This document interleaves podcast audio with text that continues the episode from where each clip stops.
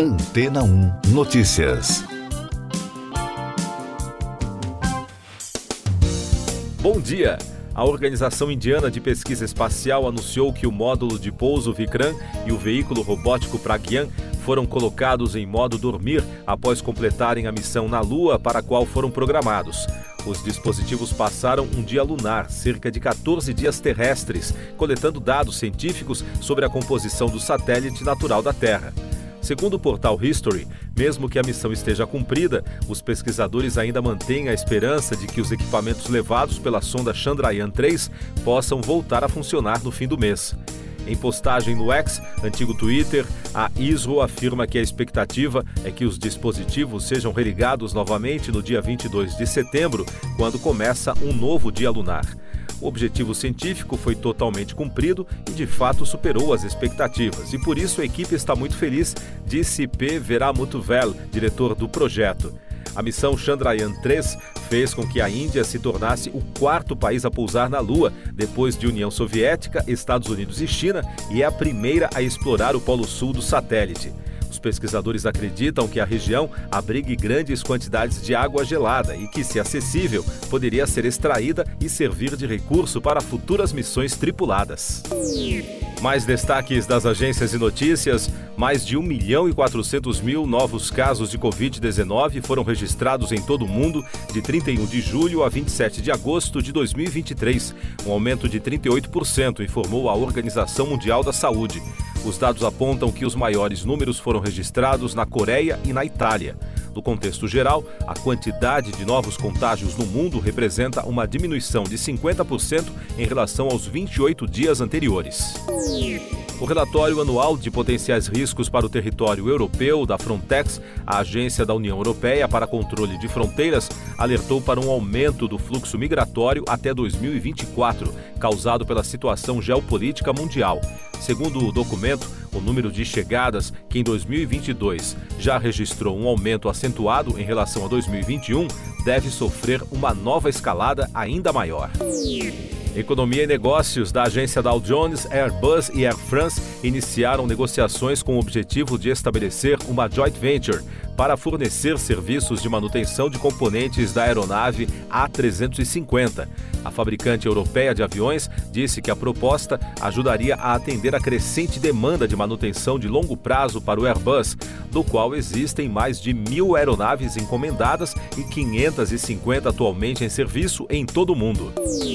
Destaques da economia: um levantamento do Serviço Brasileiro de Apoio às Micro e Pequenas Empresas, o SEBRAE, divulgado pela Agência Brasil, revelou que as micro e pequenas empresas são o carro-chefe da criação de empregos com carteira assinada no país.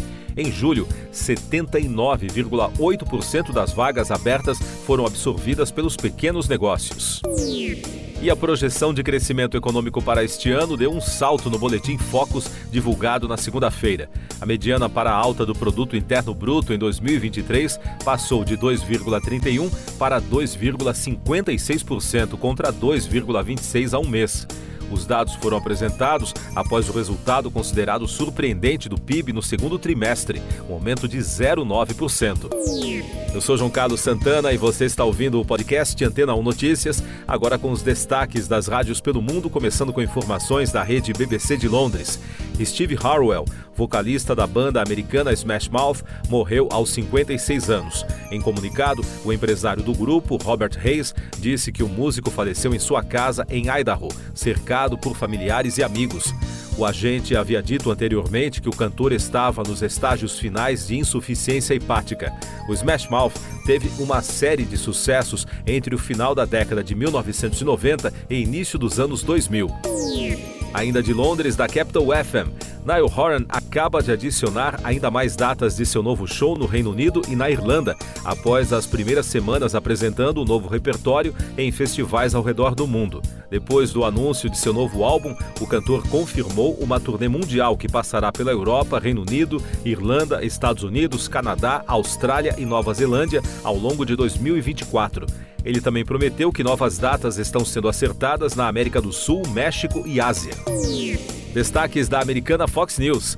A ex-esposa de Elvis Presley, Priscila, disse que o cantor foi o grande amor de sua vida, apesar de tê-lo abandonado. Ela falou sobre o relacionamento com o rei do rock durante uma coletiva no Festival de Cinema de Veneza, onde será exibido o filme que mostra sua vida ao lado do cantor, dirigido por Sofia Coppola.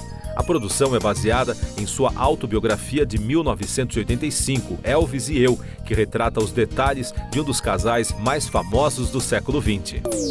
E a causa da morte de Jimmy Buffett foi revelada. De acordo com o conteúdo postado no site oficial do cantor, ele vinha lutando contra o câncer de pele de células de Merkel há quatro anos. A doença rara atinge principalmente pessoas brancas acima de 70 anos. De acordo com especialistas, a exposição ao sol e um sistema imunológico fraco podem afetar o risco de carcinoma. Buffett, de 76 anos, morreu no dia 1 de setembro em Nova York. Siga nossos podcasts em antena1.com.br. Este foi o resumo das notícias que foram ao ar hoje na Antena 1.